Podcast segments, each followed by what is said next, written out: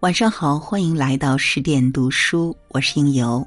那今天晚上呢，我要为您分享到来自 Angela 的文章。梁启超，一门三院士，九子皆才俊，他才是民国最成功老爸。那如果您喜欢这篇文章的分享，不妨在文末点个赞哦。了解历史的人都对梁启超这个名字很熟悉。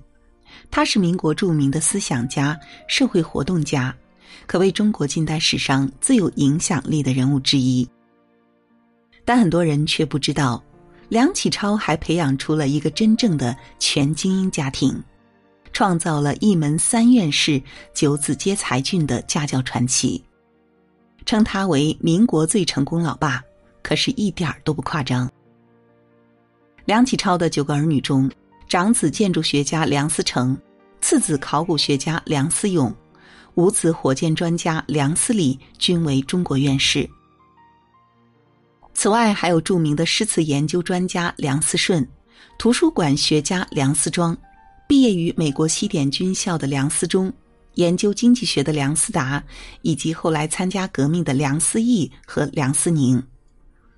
子女九人中，人人成才，且各有所长。无一庸人，而梁启超本人忙于办报、办学、写作等各种事务，多项身份压身。他是如何做到平衡工作与家庭教育的？这段时间，当我读到了梁启超家书，终于从中找到了答案。孩子安全感的建立，从告诉他“我爱你”开始。从一九二三年起到一九二九年去世。梁启超始终坚持给在海外的五个子女写信，在信中，他和孩子们话家常，通过聊天帮助他们确定学习方向，指导他们做学问、过生活。这四百多封家书，舐犊情深，是一位慈祥的父亲与孩子们的心灵对话，感情真挚，文风生动幽默，读来令人动容，又时时让人忍俊不禁。他从来不吝于表达对于子女们的爱，并经常告诉孩子们自己有多爱他们。在给孩子们的信中，他如此表白：“你们须知，你爹爹是最富于情感的人，对于你们的爱十二分热烈。”梁启超给每个孩子都起了小名：梁思顺是大宝贝，梁思庄是小宝贝，梁思义被爱称为司马懿。小儿子梁思礼则是他们家的老 baby，，谐音老白鼻。家书中，他总是以“宝贝思顺”“没出息的小庄庄”“老贝贝”等昵称与孩子们交流，亲切动人。他从来不摆父亲的架子，与子女平等沟通，亲子相处模式以及教育子女的方法，即便在今天看来，也是值得称赞的。梁家的孩子个个自信大气，幽默风趣。为人处事都坦荡磊落，这和从小就得到了父亲无条件的爱与支持分不开。而对于直接表达对孩子的爱，至今很多爸爸还是无法做到。这一点上，真的要向梁公好好学习一下了。爱孩子，行动固然重要，但也不要忽视语言的力量。请记得常常告诉孩子“我爱你”，能让他感受到的爱。才是真真切切的爱。这份从小建立的安全感，是孩子长大后独自面对未知生活的力量来源。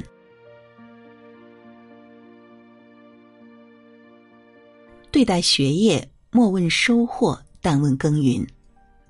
梁启超曾借曾国藩名言教育孩子：“莫问收获，但问耕耘。”让孩子们对待学业，不要只想回报。而是耕耘好自己的天地，自然会有好的结果。大多学的不是热门专业，但只要他们真心喜欢，对社会有益，他就会全力支持。二女儿梁思庄到美国初读大学的时候，听取了父亲的意见，选了生物学。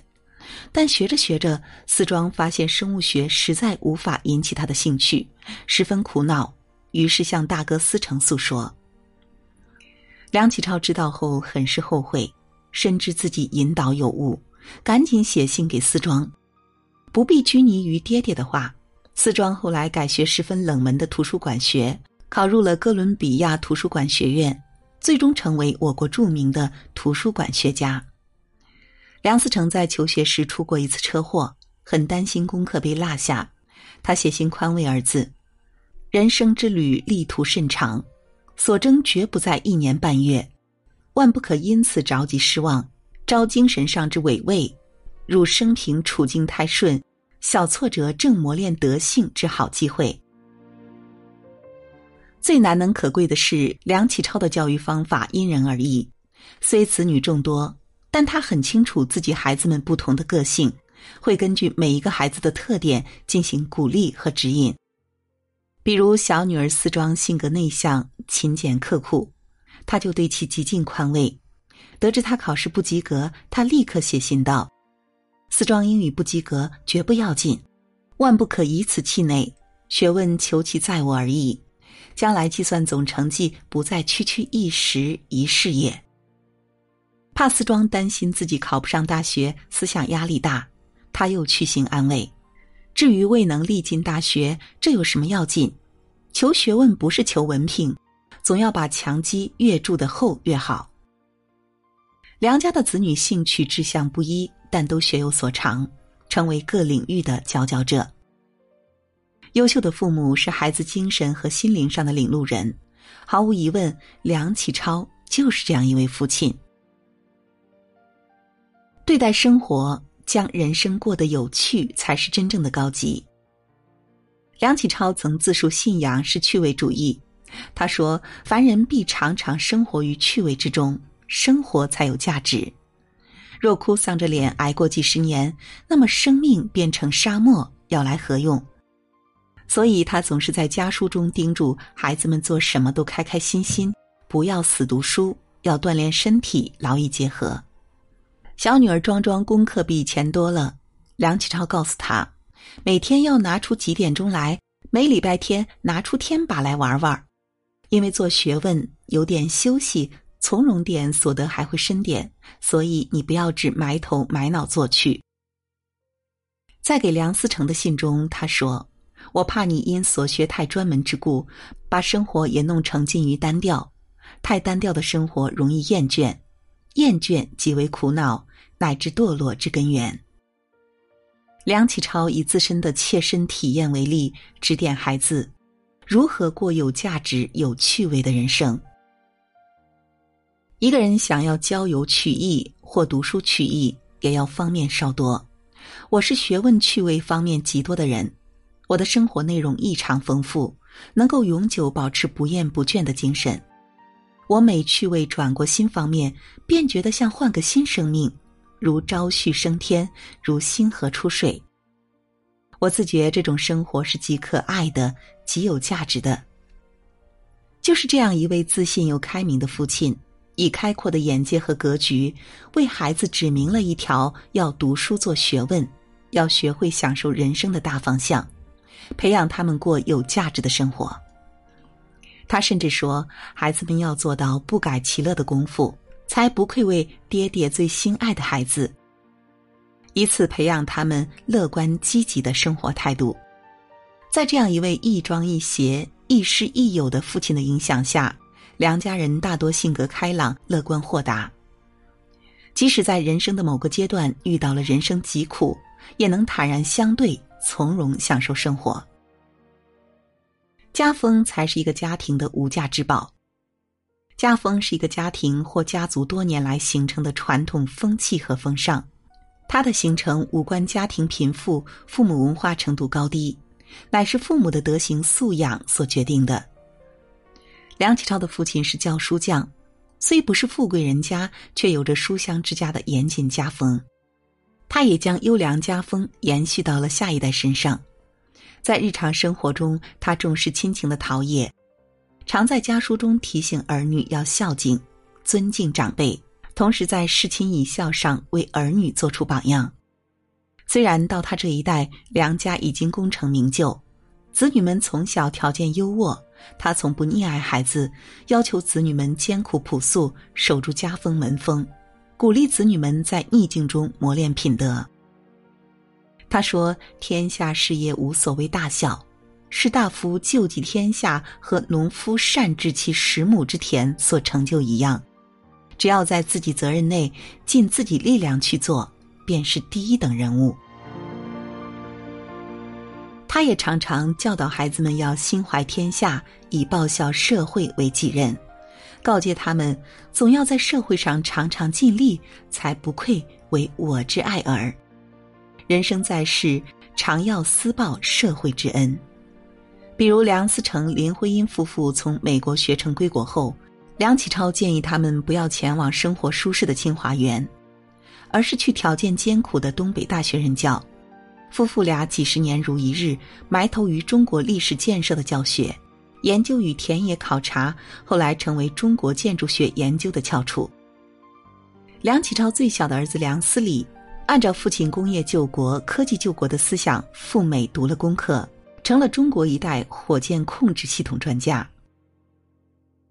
长女梁思顺在丈夫去世后独自抚养四个孩子，生活极为艰辛，但坚决不为日本人做事。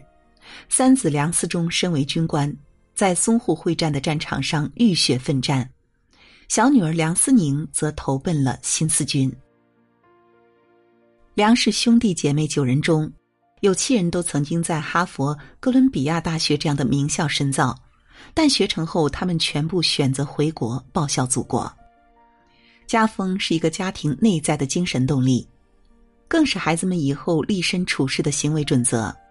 梁家后人的种种事迹为人称颂至今，他们宝贵家风的积淀与传承，正是原因所在。好的家风是一个家庭的无价之宝。父母永远是孩子最好的老师，因为从孩子一出生，父母就陪伴在周围，一言一行都会深刻影响孩子的思维与观念。美国著名的思想大师史蒂芬·科维，同样是九个孩子的父亲，他的每个孩子如今也都在各自的领域中成就了自己的一番事业。科维在《高效能家庭的七个习惯》里说过。在工作或事业的压力之下，人们会对家庭的重要性熟视无睹。但是想一想吧，你的工作只是临时的。如果你从一个商人、银行家、设计师的职位上退下来，马上就会有人顶上，公司还会继续运作。但是你在家庭中扮演的角色永远不会结束，没有人可以替代你。你的影响永不消失。即使你离开人世，你的孩子、孙辈、重孙辈还是会把你看作家中的父母和长辈。家庭身份是生活中为数不多的永久身份之一，可能也是唯一的永久身份。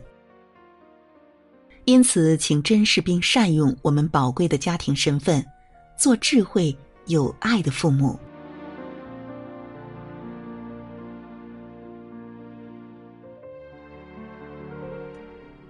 那好了，今晚的文章分享就是这样了。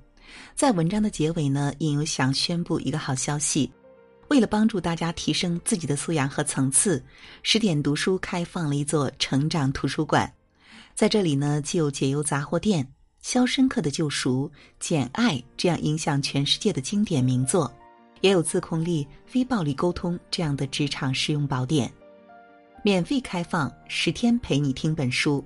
那如果你有兴趣的话，欢迎搜索关注微信公众号“十点读书”，进入成长图书馆，跟我一起阅读好书，成为更好的自己。那如果您想听到应由的更多声音，也可以关注到我的个人微信公众号“枕边经典”，枕是枕头的枕，边是旁边的边，就可以搜索到我。那在每个睡不着的夜晚，应由依然会在那里陪你说晚安。